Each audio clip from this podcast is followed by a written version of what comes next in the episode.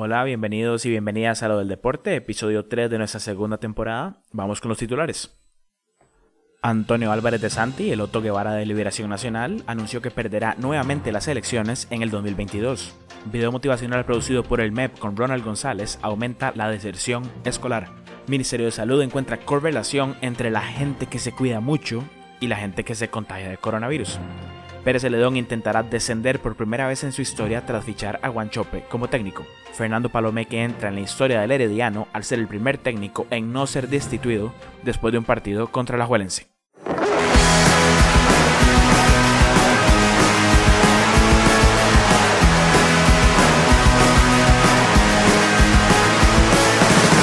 me gusta que me guste el fútbol, pero ¿qué le voy a hacer?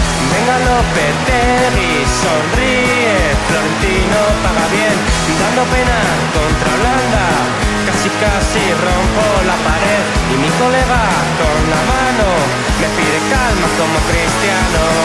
El maldito lo lo lo lo, no soporto las canciones del mundial. Hola nuevamente, mi nombre es Javier esto es Lo del Deporte, el programa que de momento, de momento, tiene más episodios que Liberación Nacional precandidatos presidenciales. No muchos más, pero de momento vamos ganando. Y hablando de candidatos presidenciales, hoy salió en horas de la tarde una noticia preciosa, de esas noticias buenas que lo hacen a uno ponerse muy contento por el futuro del país. El ministro de Deporte, que se enteró hoy todo el mundo cómo se llamaba el ministro de Deporte, Eduardo Solano. Después de, después de escuchar el... después de terminar de grabar esto, me di cuenta de que se llama Hernán Solano, no Eduardo Solano. Entonces, bueno, pido perdón, no mucho porque no va a acabar siendo presidente ni nada así. Pero si era tan irrelevante en el gobierno y le importaba tan poco a todo el mundo que teniendo la noticia abierta le puse otro nombre. Hernán Solano. Seguimos. Renunció para dedicarse a ser precandidato presidencial del PAC. Que es, bueno, la cosa más tierna que yo he visto en mi vida. Primero, porque ser candidato o precandidato presidencial es algo muy caro. Es decir, es una persona que está, no sé si en sus cinco sentidos, tomando la decisión de, primero, renunciar a su trabajo, que aunque el Ministerio de Deporte no tenga cartera, gana su salario, él está tomando la decisión de dedicarse a ser precandidato presidencial. Algo tristísimo, tristísimo, tristísimo. El ministro de Deporte no hace absolutamente nada. O sea, si a mí me dicen que el ministro de Seguridad o el de Hacienda o el de Economía o el de lo que puta sea va a ser precandidato presidencial del PAC, yo digo, bueno, bueno, algo tendrá. Pero el ministro de Deporte, ¿qué pinta el ministro de Deporte de precandidato presidencial? O sea, esto solo demuestra lo alejada de la realidad que está alguna gente en el gobierno. Y ojo, no me estoy posicionando de manera partidaria a favor o en contra del gobierno. O sea, el gobierno, como todos los gobiernos de la historia, hacen unas cosas mal, unas cosas bien. Algunos mejor o peor que otros. Pero bueno, no es el tema. El tema es que Eduardo Solano va a ser precandidato del PAC. Y bueno, salió la noticia en, en medios nacionales el, este, la Casa Presidencial sacó un comunicado agradeciendo a don Hernán por sus esfuerzos en favor del deporte nacional, incluyendo el impulso a la infraestructura deportiva en las diferentes regiones del país y la emisión de la Política Nacional del Deporte, la Recreación y la Actividad Física 2020-2030 y su plan de acción Escalemos en Equipo 2020-2022. Esos son los logros en tres años del ministro, ahora exministro de Deporte. En agosto del año pasado, dice La Nación, la Procuraduría de la Ética Pública denunció penalmente a Solano por un aparente uso indebido de un vehículo institucional para una actividad privada en julio de 2019. Bueno, pues si está denunciado penalmente, sí que puede ser presidente. Y también tenía por aquí que fue parte del, del, del gobierno de Abel Pacheco, Él antes estaba en el PUSC. Entonces, bueno, claro, está preparadísimo. Y ya sin querer reírme más, porque creo que me voy a reír mucho más del ahora ex ministro de Deporte. Ahora sí, vamos con lo del deporte.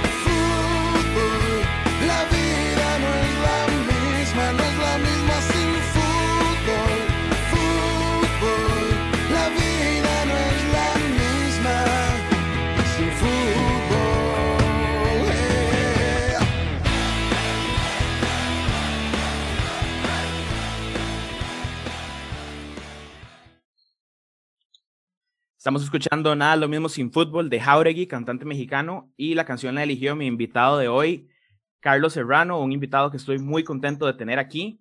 Eh, Carlos es periodista de eh, Deportes Monumental, Deportes Repretel y Food TV. No sé si me estoy dejando algo, ahí me corregís. Y este, eh, muy conocido eh, recientemente por sus participaciones en programas, por sus reportajes desde cancha a la hora de los partidos. Y Carlos, buenos días, ¿cómo estás? Javier, gusto saludarte y muchas gracias por la invitación. Sí, no, yo creo que no te guardaste nada, yo creo que lo dijiste todo, absolutamente Sí. todo, eh, Mm. en, esas, en esos tres, digamos. eh, Me, me faltó tal vez, me, me faltó tal vez, no sé si ya te dieron el, el carnet oficial de Sapri Prensa. No, no, no, no, para No, nada, no, no, ok. no, no, no, no, más bien deberían darme el de la liga, pero yo soy morado, pero siempre, eh, más bien, vieras que en estos últimos meses, por las circunstancias y por lo de que está haciendo la liga, soy más, de, de- estoy más tirado, digamos, con la liga. Incluso, por ejemplo, en Twitter me sigue mucho liguista por lo mismo, pero no es por algo de que uno se trata de acomodar ni mucho menos, sino es por las circunstancias actuales y uno siendo directo con lo, con lo que está dándose, con lo que está pasando, y es claro que el que maneja todo y el que es líder y el que es el mejor equipo y demás es la liga. Entonces, si uno pone eso, los liguistas lo acuerpan un poquito más a uno. Pero no, no, el de Sí. Se lo dejo a otros, a mí no. Ok, está bien. Yo, bueno, yo soy, yo soy muy liguista. eh, no sé si ya lo sabías, no hemos, no hemos hablado de estos temas, pero bueno. Eh, bueno, eh, me parece muy bien lo que me estás diciendo porque claramente uno, a uno lo que le gusta como aficionado es muchas veces la objetividad, no los periodistas de camiseta, periodistas de bufanda, que eso también está muy bien, porque al final cada quien le habla a, a su, a su público, ¿no? Pero sí, sí estoy de acuerdo con vos, obviamente, eh, y lo diría si fuera lo contrario, que la liga viene haciendo muy bien las cosas y me parece muy, muy bien tu punto de vista. Eh, bueno, se jugó el miércoles pasado en horas de la noche la final de, Conca- Liga con CACAF, más bien, entre Alajuelense y Saprissa. Ganó Alajuelense un 3 por 2, un partido bastante emocionante, de ida y vuelta, eh, de remontada, de, de este, momentos de tensión al final. ¿Cómo, ¿Cómo viste el partido? Mira, yo creo que fue un partido donde, a ver, la liga presentó algo que ya todos sabíamos y lo- la base que tiene la liga, que es un 4-3, eh, un 4-4-2, eh, Sí. ahora con Andrés Carevic, en la media cancha vos sabés que están Alex con Brian, es un equipo con muchas figuras, un equipo con mucha jerarquía y que el mensaje dentro del camerino es muy claro. El mensaje dentro del camerino es ganar los partidos importantes, ganar los partidos eh, que tal vez en el papel no son tan importantes, pero es ganarlo todo.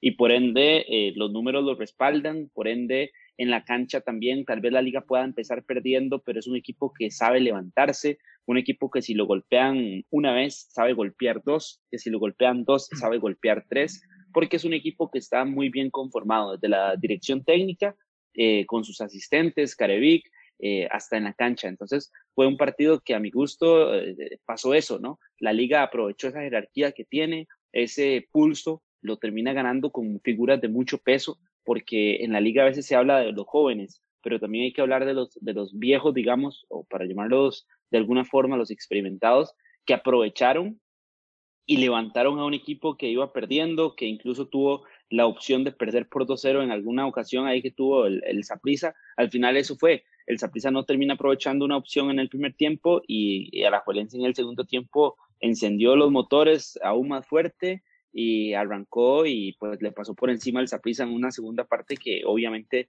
eh, la liga domina, la liga más dinámica, la liga tiene más presencia, en la liga los delanteros que eran figuras en otros equipos como Venegas que no jugó pero es parte del equipo como Marcel eh, se unen y se juntan en el engranaje con el equipo y no ya no se ya no se trabaja para ellos sino ellos trabajan para el grupo y al final uno lo ve en la cancha y pasan resultados como los de como los del miércoles, ¿verdad? Que obviamente era el clásico el de los clásicos, por lo menos de los últimos cinco años, uno de los más importantes, porque se estaba peleando un título y cuando en un clásico se está peleando un título, eh, se vive diferente, es un clásico que se tiene que traducir de forma diferente también en la cancha. Los jugadores. Aparte que era, aparte que era a partido único. También, también, por supuesto, claro. Y, el detalle de que la liga era local y todo. Claro, eso le da un poco más de importancia al partido porque no hay un ida y vuelta, no hay un resultado que condicione, entre otras cosas.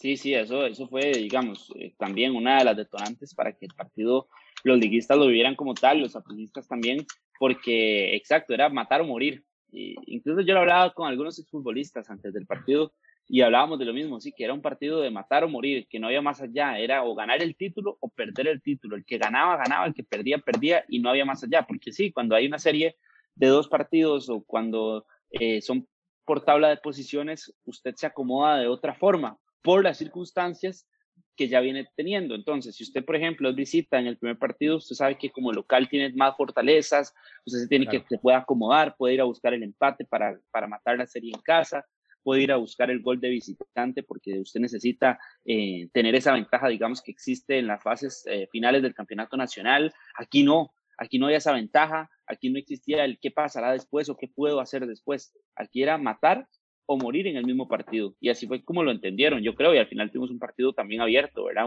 Muchas opciones de gol y muy intenso.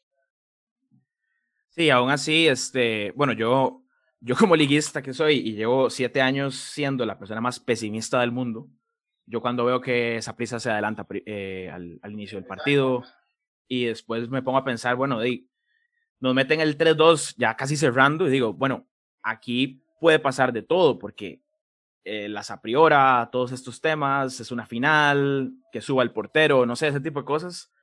Aún así siento que el Saprisa, por más que se hable de que está en un mal momento, por más que haya perdido la final, Saprisa tiene jugadores eh, para poder sobreponerse a esta situación. Y te lo pregunto porque el domingo hay otro clásico, esta vez de campeonato nacional, esta vez no te jugás un título, te jugás nada más tres puntos, pero sigue siendo un clásico.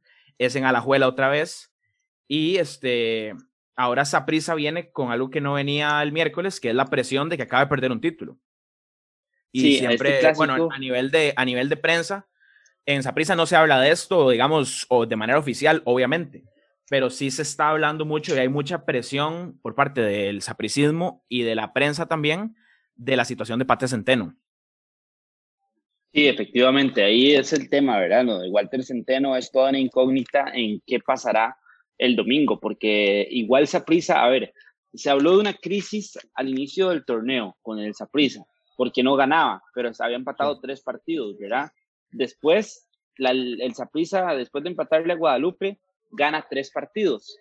Eh, creo que no, pero creo que antes de Guadalupe había jugado contra el Arcalle. Sí, había jugado contra el Arcalle, había ganado al Arcalle, había empatado con Guadalupe y después gana al Sporting y le gana a Cartaginés, ¿verdad? Esos son los últimos cuatro partidos de Saprissa antes del Clásico. Sí, y a Sporting, a, Sporting, a Cartago y al Arcalle golea, exacto. Exacto, entonces tres de esos lo gana por goleada y da como un respiro de tranquilidad eh, a Walter Centeno. Luego viene el clásico, que era el más importante, repito, de este miércoles, eh, porque se peleaba un título. Centeno lo pierde, Centeno pierde el pulso contra Carevic. Primera vez que perdía Centeno, por cierto, en el estadio de la liga, en el Morera Soto, como entrenador, como visitante con Saprisa. Entonces, ahí, digamos, le cambiaba un poquito el panorama por lo que traía anteriormente Centeno y por lo que había conseguido en esos tres partidos que había ganado por goleada en el estadio de Saprisa. Ahora, mucho se habla de, y se especula de lo que pueda pasar con Centeno. Yo soy de la teoría de que en los técnicos hay que confiar, los técnicos no pueden ganar todo, porque imagínense eh, cómo sería el mundo del fútbol si todos los técnicos ganaran todo, no se puede, no existe ese mundo, ¿verdad? Es imposible. Entonces yo respaldo los procesos y respaldo el tiempo que pueda tener un técnico, la estabilidad. Ahora bien, las decisiones que ha tomado Centeno también hay que criticarlas y hay que decir, es que hay decisiones que no están bien o que tal vez uno no, no ve bien porque él es el, entrenador al final y él es el que las toma y por algo será y por algo tendrá su decisión.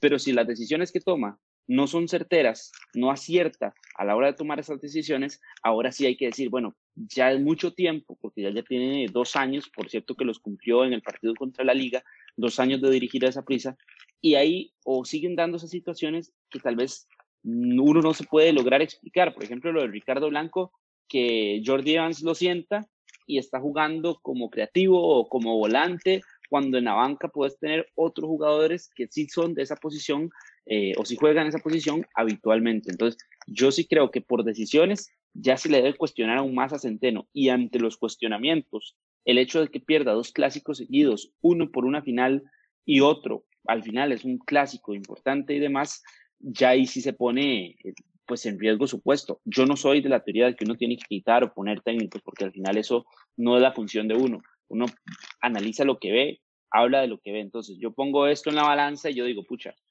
resultados han sido complicados. Lleva dos títulos consecutivos que está perdiendo. Pero ahora, ¿qué ponen en la balanza en el Saprisa? Los dos títulos consecutivos perdidos y esta toma de decisiones o que Centeno llevó al equipo a la final de la Liga CONCACAF, que al final es una obligación del Saprisa. Eh, Centeno llevó al equipo a semifinales, las pierde feo, sí, pero llevó al equipo a semifinales, ¿verdad? Que al final la obligación del Saprisa es ganar el torneo siempre, eso no queda ninguna duda. Centeno tiene al Saprisa en tabla de posiciones eh, muy bien, ¿verdad? En este momento lo tiene cuarto lugar, quinto lugar, entonces al final pues está acomodando, no ha perdido en el campeonato nacional Centeno, le ganó a Cartaginés, le ganó eh, al Sporting, como ya decíamos, entonces, ¿qué se pone en la balanza y cómo lo medimos? Ahí es donde nosotros a, veces no podemos solo decir, no, es que se tiene que ir, es que bueno, pero pongamos la balanza, qué es lo que está pasando y que la balanza hable por sí sola, pero no decir, no, que se tiene que ir o que se tiene que, que quedar, eso al final no es decisión de uno, es decisión de los, de los directivos, de Juan Carlos Rojas, de, Víctor Cordero y de todos los que conforman el Saprissa. Yo creo que tal vez... Aunque eh, sí hay una obligación, obviamente, ¿verdad? Porque, la, liga, Porque, la gente de Saprissa quiere ganarle a la liga. Están hartos de ver a los liguistas celebrar. y eso que solo nos han visto celebrar un mes y medio, después de siete años sin nada. Que yo creo que también, también pasa eso, ¿no? Que, que como sapricista eh, tal vez como directiva del Saprisa, se viene como con una cierta tranquilidad de que cuando Saprisa no ha quedado campeón últimamente, tampoco lo ha sido la liga. Y eso hasta cierto punto, digamos, eh, cuando pasa eso no sé si no era el archirrival que me robaba puntos. Exacto, o sea, si la liga no queda campeón, pero resulta que en lugar de quedar campeón Saprisa, quedó campeón San Carlos o quedó campeón Pérez Celedón, como llegó a pasar en estos años, a uno le duele menos pero ahora están perdiendo los títulos contra la liga. Contra el archirrival. También, sí, además me parece. No es lo mismo, porque ayer, ayer yo lo medí y ayer, hace unos días, yo ponía un tweet diciendo que yo no quería ver a los liguistas celebrar con mucha euforia este título, porque al final le habían bajado el piso al título cuando lo ganó Heredia, sí, cuando lo ganó Saprissa también le bajaron el título y decían, es que este torneo no importa, es que este torneo no vale. No, no, dos cosas. Uno, suave toque, el torneo sí vale, el torneo de CONCACAF, el torneo es oficial Incluso el torneo ahora tiene la posibilidad, o se está en un veremos, de que se pueda jugar el finalista, el ganador de este torneo de la Liga CONCACAF contra el ganador de la Copa Sudamericana, ¿verdad? Defensa y Justicia ahorita. Y hay un premio económico que no está mal tampoco. Son 150 mil dólares el premio económico del, la mitad de lo, La mitad de lo que costó Marcelo Hernández. Sí importa, sí importa el torneo. Los liguistas respondieron al, al, tweet que yo puse, decían, no, es que lo que está importando ahorita es ganarle a Zaprisa. Lo que importa es ganar el título contra el Zaprisa. Y tienen toda la razón. los archirrivales en Costa Rica son históricamente Zaprisa contra Alajuelense. Entonces, si yo como sapricista le gano a la liga, no es lo mismo ir a una final y ganarse la Herediano. Sí, que celebro el título y todo, sí, bien, pero ganársela a la liga sabe más rico para los aprecistas y viceversa, para los liguistas sabe muchísimo más rico ganarle una final a, al Zaprisa. Y así históricamente a nivel mundial también. A un aficionado del Inter le sabe más rico ganarle al Milan, por ejemplo. A un aficionado de las Chivas le sabe más rico ganarle un título al América. No le sabe igual ganarle un título al FC Juárez que ganárselo al América eh, y así a nivel mundial, al Olimpia no le sabe más rico ganárselo al Motagua o ganárselo al Maratón, no, ganárselo al Motagua, al eterno rival, al histórico. Claro, digamos. Porque son las aficiones más grandes y demás. Digamos que al, al Barcelona y al Real Madrid les interesa ganar la Champions, pero si la final de Copa del Rey, que es el título menos importante, es entre Real Madrid y Barcelona, ese es el más importante de todos, porque es el que hay que ganar. Ese es el clásico, eso es lo que usted quiere ganar, por eso es, como el, Es como el Boca River, o sea, Boca puede haber ganado, que no lo hizo, pero bueno, puede haber ganado 85 clásicos seguidos y River descendió, que aún así River ganó la final de ¿cuál Libertadores. Es la burla eterna, pero sí, claro, pero ¿cuál es la burla eterna? Que River se fue a la B. De, los, ¿verdad? Y la canción, ¿qué es lo que dice? La B, ¿verdad? Recordándole a River ese paso en, en, la, en, la, segunda división. Yo lo recuerdo bien en esa final de Copa Libertadores, por ejemplo, en la del 2018. Yo estuve en Madrid en esa final, ah, en Santiago Bernabéu. y usted no tiene idea el, el, ambiente. Sí, me puedo imaginar. Que, que es un partido de esos. Y ahí es donde toma significado lo que te estoy diciendo. Del ¿Y vos sos de Boca o de River? Mira, yo no apoyo a ninguno de los dos. Vieras que en eso soy. Yo apoyo a, mis dos equipos son Saprissa y el Real Madrid. Más allá de ah, y, el, ah, y el Real Madrid no, no me guío por, por ningún otro. Pero ve, yo digo, lo que te digo es que esa rivalidad al final es lo que marca. No hubiera sido lo mismo para un aficionado de Boca ir hasta Madrid a ver una final Boca contra Palmeiras que Boca River, porque lo que significa un clásico es más allá, eh, ¿verdad? Es, es, son otros parámetros con los que se puede medir un clásico en una final que una final donde no hay un clásico, que al final todas las finales hay que ganarlas, eso no hay ninguna duda, pero que se, que se disfruta más, que sabe más, que usted la va a celebrar más, porque estás tras de todo, de ganar y de tener la copa, de tener la medalla, de tener el título, estás ganándole a tu archirrival, es decir, estás dejando callados a tus rivales directos, ¿verdad? Que son los históricos y demás. Sí, sí, es un dos por uno. Exacto, son dos por uno. Bueno, y el, domingo para hacer, bueno, el partido es a las 4 de la tarde, creo que contraprogramando el Super Bowl, pero bueno, allá cada quien. Y va a pitar Bejarano. Sí, yo en ese tema no me meto, es que yo creo que aquí, yo, a ver, los árbitros en Costa Rica son malos, no hay ninguna duda al respecto. Eso yo creo que todos lo sabemos y todos tenemos muy claro. Pero al final yo no soy de los que tienen el criterio de que por un partido o por otro hay que echarle siempre la culpa al árbitro. Primero hay que fijarse en lo que uno hace mal antes de echarle la culpa al resto. Y así aplica en la vida. Usted preocúpese por lo que usted hace mal, no por lo que hacen los otros mal. Y cuando usted se da cuenta que usted puede hacer las cosas bien, entonces de ahí usted no se tiene que preocupar de los factores externos. Eh, en este caso, sea Bejarano, sea Keylor Herrera, sea Hugo Cruz, sea Ricardo Montero, yo creo que al aficionado debería darle igual. ¿Qué pasa? Que en el discurso de los entrenadores costarricenses muchas veces, o de los gerentes deportivos que también aparecen en conferencias hablando, es que, no, es que ya tal árbitro y entonces ya mi partido se condiciona. No, no, el partido se condiciona en los 90 minutos por las decisiones que pueda tomar cada jugador o por las decisiones que pueda tomar cada entrenador. El árbitro al final es circunstancial y que cometen errores miles y en Costa Rica aún más. Son pésimos los árbitros, de eso no hay ninguna duda. Pero el partido se condiciona por sí solo por lo que hace un equipo dentro de la cancha y no por una o dos decisiones arbitrales. Al final eso es, eh, parte del fútbol. No sé si viste, por ejemplo, ayer en el fútbol femenino, eh, Lixi Rodríguez tirándose y teniendo, de ahí así, son cosas del fútbol, son, son, que no está bien, no, no está bien, que no se tenía que pitar, no, no se tenía que pitar. Al final lo pita, entonces su equipo tiene que jugar contra eso, pero no, es, no es motivo, digamos, para que un equipo diga, no, es que mi resultado se dio en contra por esto o porque ese árbitro no quería, no, no, yo no, no creo en que un árbitro vaya y diga, no, hoy le voy a pitar mal a esa prisa para que esa prisa pierda, hoy le voy a pitar mal a la liga para que la liga pierda, o sea, es que es hasta impensable esa situación. Yo creo que hay un, hay un mal a nivel fútbol mundial con el arbitraje que no, no han logrado resolver y va a ser muy difícil, porque digamos, en deportes eh, NBA, fútbol americano, el arbitraje es diferente, o sea, tener la oportunidad de ir vos, parar el partido y ir a ver la jugada entre todos y tomar una decisión. Y eso en el fútbol no creo que llegue a pasar, por lo menos en los próximos 10 años.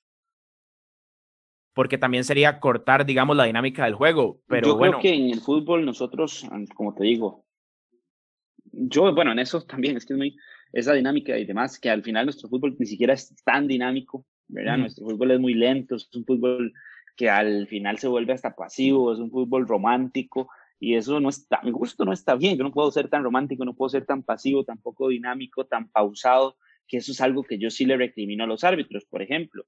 Ya estás hablando de que se puede pausar esa dinámica, sí, pero ya los árbitros nuestros le roban dinámica al partido. Hace unos días yo estaba haciendo cancha en un partido de Grecia contra Pérez. Sale un jugador al minuto de hidratación, pero está golpeado. Vuelve a entrar con sus compañeros del minuto de hidratación. El árbitro detiene el partido y le dice al jugador que salga y que tiene que ingresar cuando él lo permita. No, no, suave un toque, viene del minuto de hidratación, entre de inmediato y juegue, porque al final lo que uno ocupa es agilidad, que el fútbol se mueva, que los tiros de esquina, los árbitros tienen que estar parando cada 20 segundos, ¿verdad? Los partidos, eso no está bien, eso al final le roba dinámica al fútbol. Entonces, cuando usted cuenta todo el tiempo que se perdió, usted dice, wow, se perdieron cinco minutos en total y se le pone uno, sí, no importa.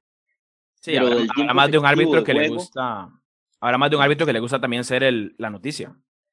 Ah, no, les encanta robarse el protagonismo. Que digan, les encanta. El partido quedó tal, pero este árbitro, o sea, que de la crónica, la mitad de la crónica sea de lo que hizo el árbitro. Les encanta robarse el protagonismo. Pero yo creo que no, igual, a ver, es lo mismo que te digo de los errores, no son adrede, al final se roban el protagonismo y no es adrede, pero es por lo malos que son. Sí, sí. ¿Acaso, acaso por ejemplo, ahora que estábamos hablando de la final de la Liga con CAF, ¿cuánto se habló del árbitro salvadoreño que estuvo? Se habló bien. Pero cuántos, pero, pero después del partido, ¿cuánto se habló del árbitro? No, no se habló porque no, no incidió. Que no fue un, porque, exacto, porque al final pasó desapercibido porque estuvo tranquilo y su trabajo fluyó, ¿verdad? Aquí no, aquí ya pasan, no pasan desapercibidos por lo malo que son. Sí. Pues cuando un árbitro es bueno, no debería, no debería eh, estar tan, tan en la boca de todos. Ahora, también aquí hay que decir cosas, si es que aquí está, también se falla, ¿verdad? Aquí usted está en un partido en la cancha y usted escucha de uno y otro banquillo a los dos técnicos y a los asistentes y al médico y al utilero, a todos, hablándole al cuarto árbitro. ¿Y que eso se ve en otros países? No, no tanto.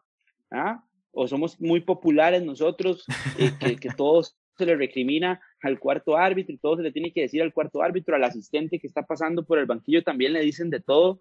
Acá hay que dejarle de hablar a los árbitros. Preocúpese por lo suyo, fluya por lo suyo y piense en, su, en qué está haciendo bien su equipo, que si el lateral no corrió bien la banda, que si no vio bien el centro, que si no estoy siendo profundo, que si no tengo o que si me están ejerciendo una presión muy alta, cómo reaccionar ante las circunstancias. Por eso se preocupan, pero no, ah, si usted se preocupa porque dijo el cuarto árbitro, no, está, perdido. No, y a mí lo que, me, lo que me enferma es lo de la sanción por video. Eh, mira. Que eso es, eso, es, eso, es, eso es rearbitrar. Y eso es, vamos a ver, el árbitro se equivoca, pero es que una cosa es que el árbitro estaba en el extremo norte de la cancha y en el extremo sur un jugador le metió un patadón a otro y nadie se dio cuenta y después con el video vieron y dijeron, suave, eso es una agresión, vamos a sancionar.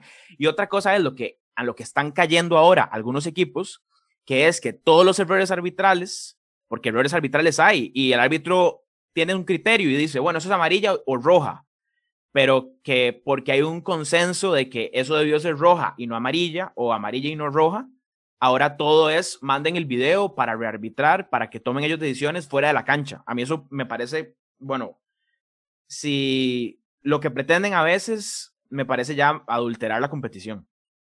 Sí, sí, eso yo tampoco estoy de acuerdo, en realidad, yo tampoco estoy de acuerdo, eh, que es algo que tiene que cambiar, porque aquí al final la, la última decisión tiene que tener la, cada árbitro dentro de la cancha. Y si el árbitro se equivocó, ¿verdad? Si el árbitro se equivoca, eh, de, al final mm, yo no creo en que usted tenga que mandar que la apelación y que este, ya pasó. Que, es, porque tenemos que, que, estar pendientes de todo para ver cómo, no, no, no, ya pasó, de ¿qué se va a hacer? Sí, puede poner el reclamo contra el árbitro, pero no para que vayan y hagan la sanción hasta después. Yo eso de la sanción por video no, no lo soporto. Es más, cuando salió Jafet un día de estos poniendo la sanción, pidiendo la sanción por video de Moreira, era lo único que no debería ir, porque por la misma situación, porque si el árbitro ah, ya había diagnosticado que no, de al final, ¿quién es el juez del partido? El árbitro. Y si el árbitro no decidió eso de ahí, por más que todo el mundo diga, sí, era roja, a criterio del árbitro no, y punto. Y él era el juez que estaba en el partido. Sí, correcto. Eh, te voy a hacer unas preguntillas rápidas para ir cerrando y no sé, tal vez que los que escuchen el programa conozcan más de vos, que bueno, no sé cuánto tiempo llevas en esto. Llevo, a ver. Porque vos tenés, eh, ¿cuántos, ¿cuántos, años tenés, perdón? Tengo 20. ¿Ves? Es que yo tengo 25. Mi hermano, que estoy en el cuarto de mi hermano, tiene 20 años y, mi hermano para mí es un chiquillo. Sí, sí, yo tengo 20, pero empecé en esto, eh, vamos a ver, eh, tengo varias formas de verlo. Formalmente empecé a trabajar, digamos, formalmente ya del día a día, apenas salí del cole, ¿verdad? En, enero del 2018 yo ya estaba full trabajando en esto, pero desde más o menos décimo del cole, ¿verdad? En el 2016 eh, ya estaba muy involucrado en páginas, estaba involucrado con Cristian Mora y sus programas deportivos, yo iba después del cole, con el uniforme del cole, fui muchísimas veces, prácticamente todas las semanas iba con el uniforme del cole a programas, a cubrir partidos, entonces, si lo veo de esa forma, llevo pues prácticamente cinco años. Si lo veo desde hace cuánto estoy ya en medios como tal, eh, de forma continua, llevo, este es mi cuarto año, desde enero del 2018 2019, a ver, 2018, 2019, 2020, este es mi cuarto año, 2021. Sí, no, yo este, de verdad que te felicito porque, bueno, y como mencioné al inicio, estás en, en cadenas a nivel nacional muy importantes y, y, yo sé que es difícil llegar ahí, entonces te felicito muchísimo por lo que has logrado hasta ahora a nivel profesional.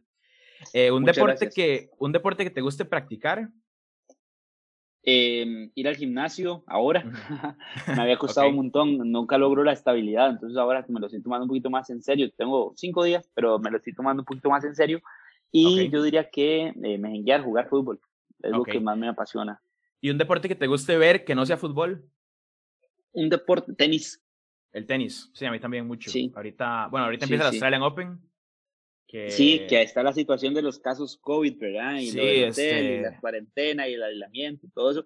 Pero eso me, ha parecido, me, ha, me, ha, parecido bastante eh, insensible con muchos tenistas y, y, miembros de cuerpos técnicos. O sea, no, no me ha gustado la forma en que se les ha tratado a nivel humano, digamos. O sea, por más que van ahí a jugar un torneo y a ganar mucha plata, me parece que, que se pudo haber hecho un poquito mejor las cosas. Completamente de acuerdo. ¿Te gusta más estar en radio o en tele? Uy, qué complicado, es que los dos me encantan. La radio es muy pasional y eso me encanta porque yo soy muy apasionado y creo fielmente en que uno tiene que ser apasionado en lo que hace, si no, mejor no hacerlo. Entonces, en la radio uno toda esa pasión la saca, de verdad.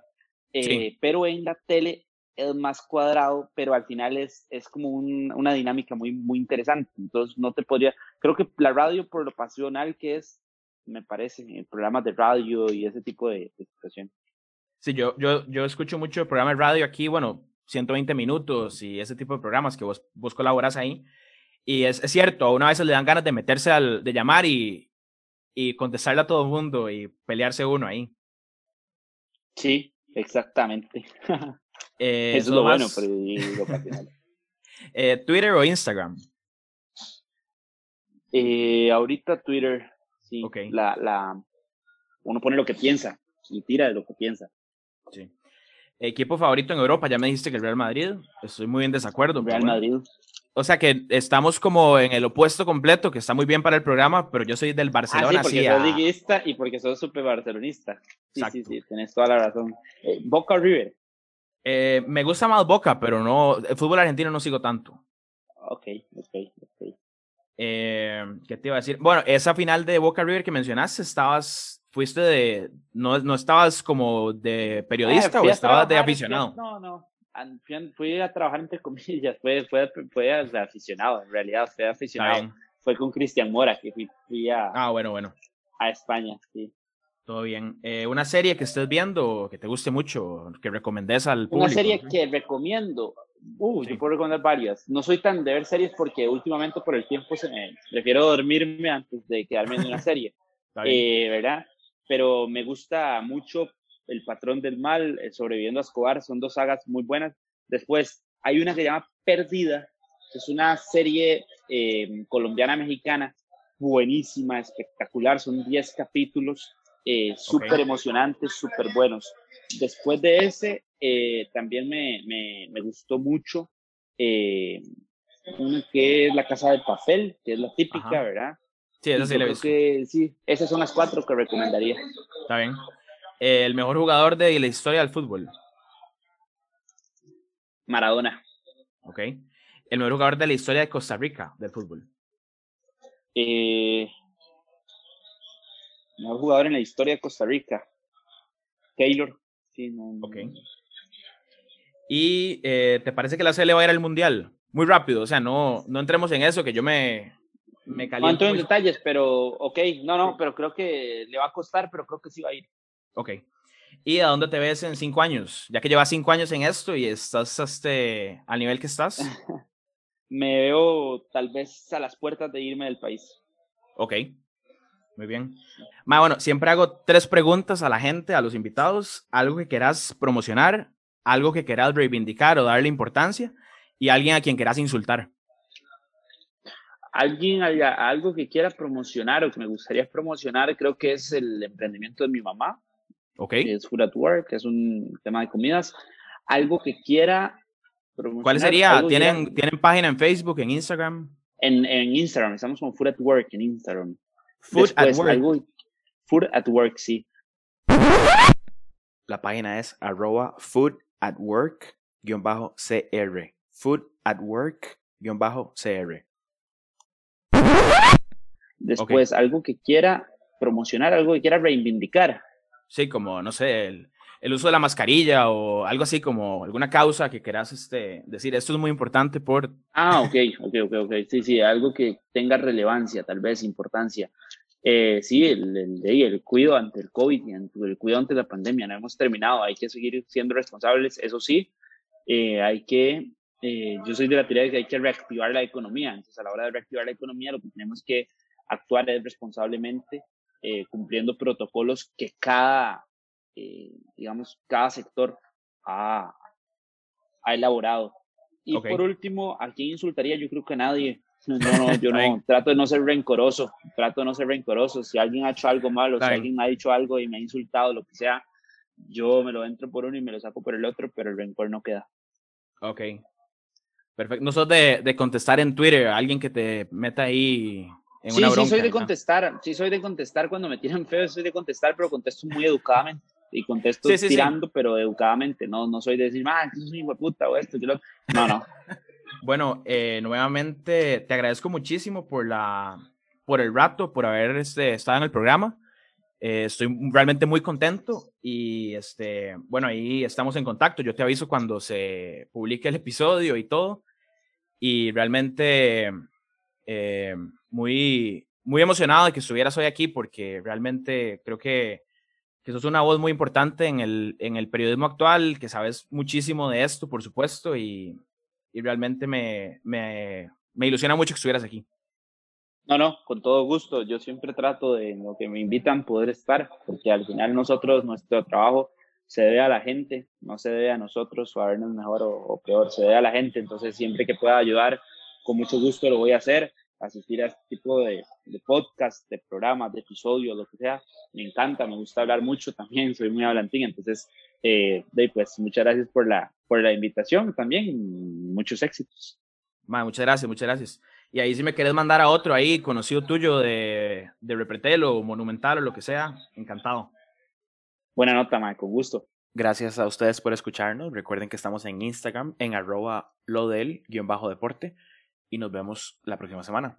Pura vida. Hasta luego.